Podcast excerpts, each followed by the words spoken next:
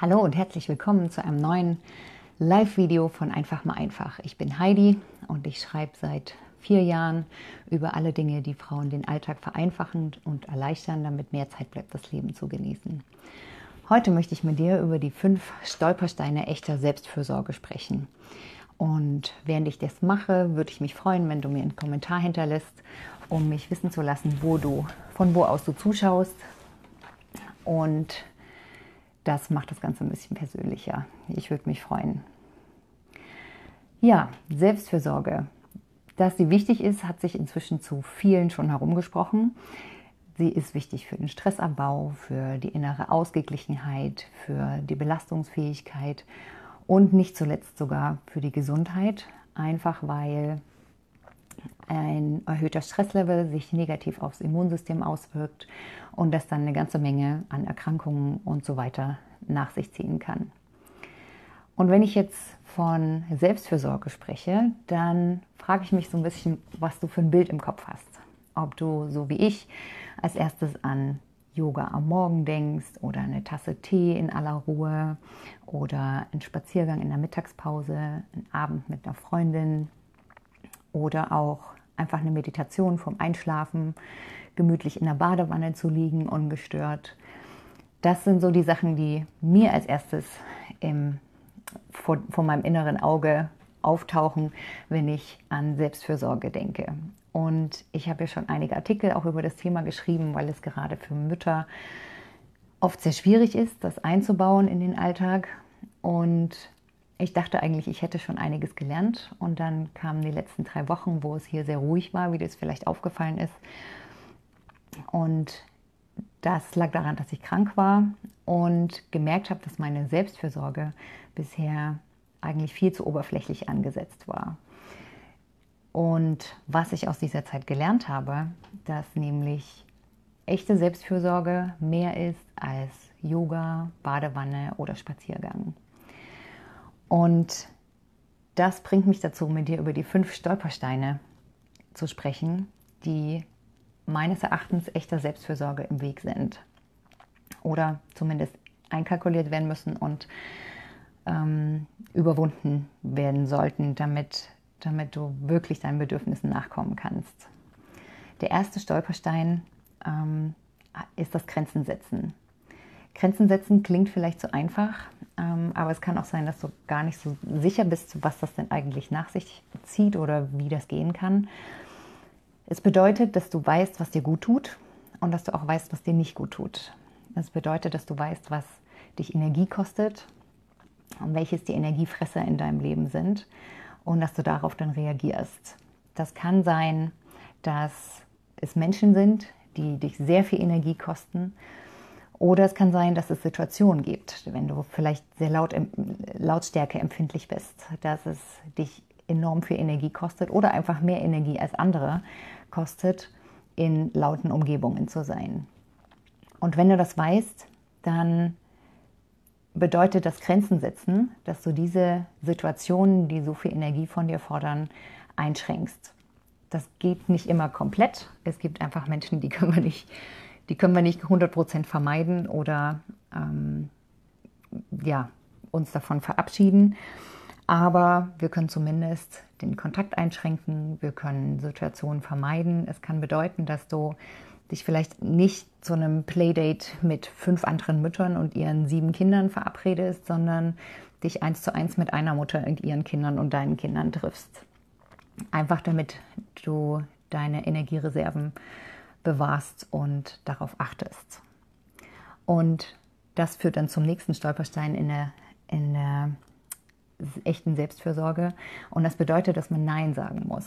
Das fand ich persönlich immer am unangenehmersten. Das hat mich die meiste Übung gekostet, weil ich von Natur aus jemand bin, der gerne anderen alles recht macht, der gerne die Erwartungen anderer erfüllt.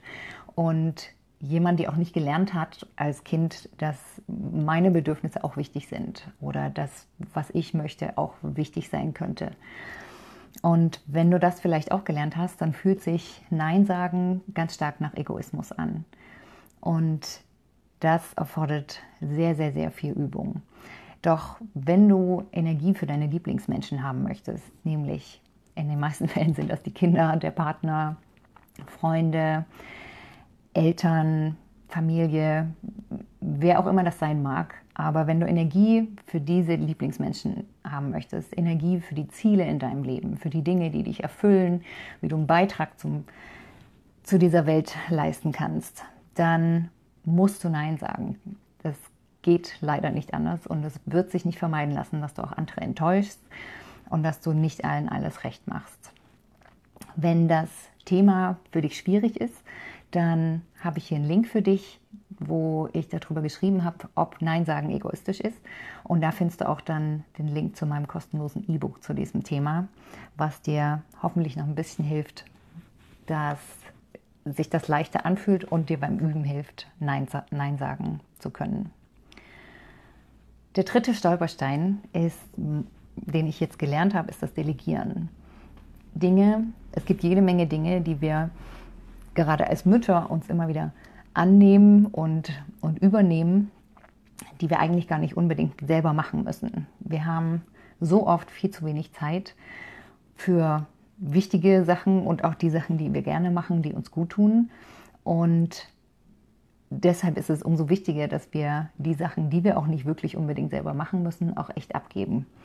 Und das Delegieren finde ich eine unglaubliche Herausforderung. Und das habe ich jetzt gerade in den letzten drei Wochen, als ich krank war, gemerkt, dass sich das nicht gut anfühlt, wenn man Sachen, die man eigentlich normalerweise ohne Probleme selber machen kann, abgeben muss und vielleicht auch dabei zugucken muss, wie jemand anders das macht.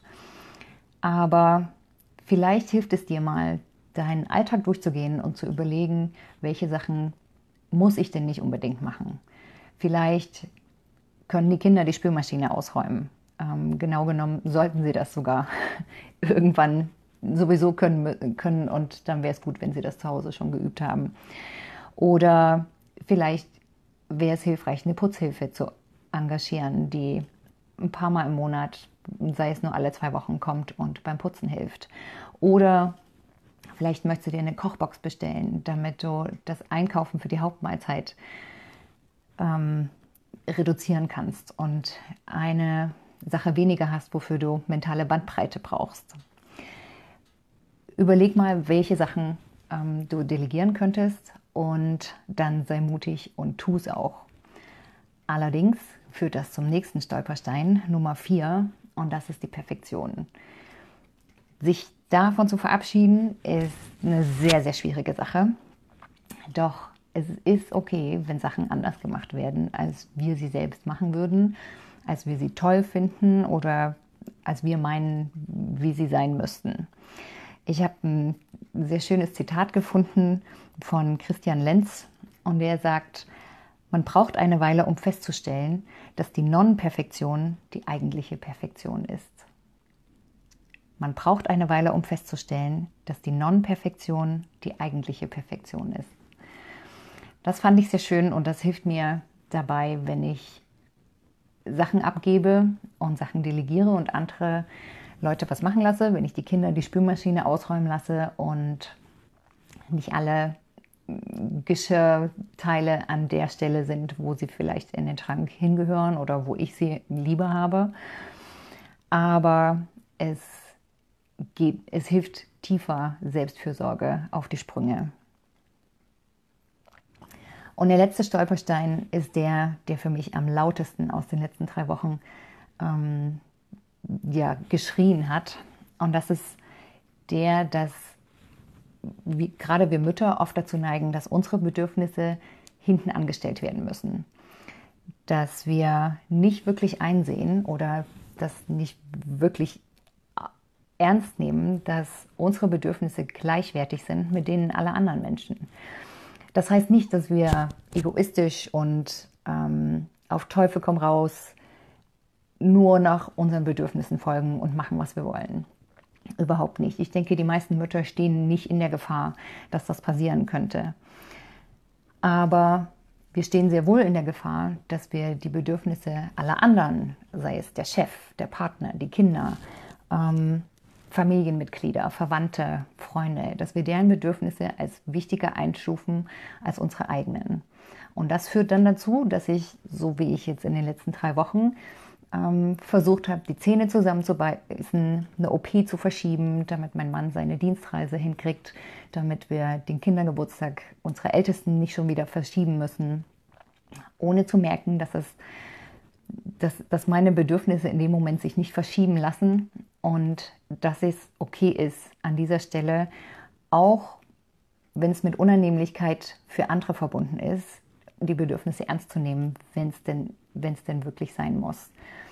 Und das heißt nicht, dass, dass, dass wir immer unsere Bedürfnisse über alle stellen. Darum geht es gar nicht, sondern es geht darum, dass wir, dass wir Bedürfnisse ähm, gleichwertig betrachten und in den Situationen abwägen, welche Bedürfnisse sind wann dringender. Und in dem Abwägen und in dem in, in, das Abwägen führt zu einer Ausgewogenheit, die aber nur entstehen kann, wenn wir unsere Bedürfnisse auf gleicher Ebene mit einspielen in den Pool von Bedürfnissen, die gerade in der Familie abgewogen werden müssen. Und deshalb denke ich, dass wenn wir diese fünf Aspekte der, diese Stolpersteine, nämlich das Grenzen setzen, das Nein sagen, das Delegieren, die Perfektion und auch die Gleichwertigkeit unserer Bedürfnisse. Wenn wir diese Stolpersteine nicht, ähm, nicht gewuppt kriegen oder nicht lernen, damit umzugehen und die auch aus dem Weg zu schaffen, dann können wir so viel Yoga machen, wie wir wollen. Dann können wir spazieren gehen bis zum Umfallen, aber es wird uns nicht dabei helfen, wirklich zu einer Ausgewogenheit im Alltag zu kommen. Es wird uns nicht dabei helfen, uns weniger gestresst zu fühlen. So viel Zeit können wir gar nicht in der Badewanne verbringen, wie wir brauchen, um anstrengende, energiefressende Menschen oder Situationen auszugleichen. Und das ist das, wozu ich dich heute ermutigen möchte, dass du Selbstfürsorge nochmal neu überdenkst und nochmal aus einem neuen Blickwinkel betrachtest. Und das ist einer der Gründe, wieso ich super passend finde, dass gerade diese Woche die Balanced Moms Konferenz startet. Und möchte dich dazu einladen, dich mit mir da anzumelden und dabei zu sein, um herauszufinden, wie wir als, gerade als Mütter oder werdende Mütter ähm, zu einer ausge Wogenheit in unserem Familienalltag oder ja, im, im, im, Leben allgemein finden können, wo unsere Bedürfnisse und die aller anderen auf einer Stufe stehen und das, was dran ist, auch ähm, bedient wird. Ich hinterlasse dir hier noch einen Link, worüber du dich anmelden kannst. Und ja, ich hoffe und wünsche dir und auch mir selber, dass wir diese Stolpersteine überwinden können, damit wir dann mit ganz viel Entspannung und ähm, ja, mit Tiefgang Yoga machen können, in die Badewanne gehen können, spazieren gehen können und alles andere, was zur Selbstfürsorge mit dazugehört und was wir normalerweise als, als Selbstfürsorge betrachten. Ich freue mich, wenn du nächste Woche wieder einschaltest, wenn ich live bin und wünsche dir jetzt eine schöne restliche Woche. Tschüss.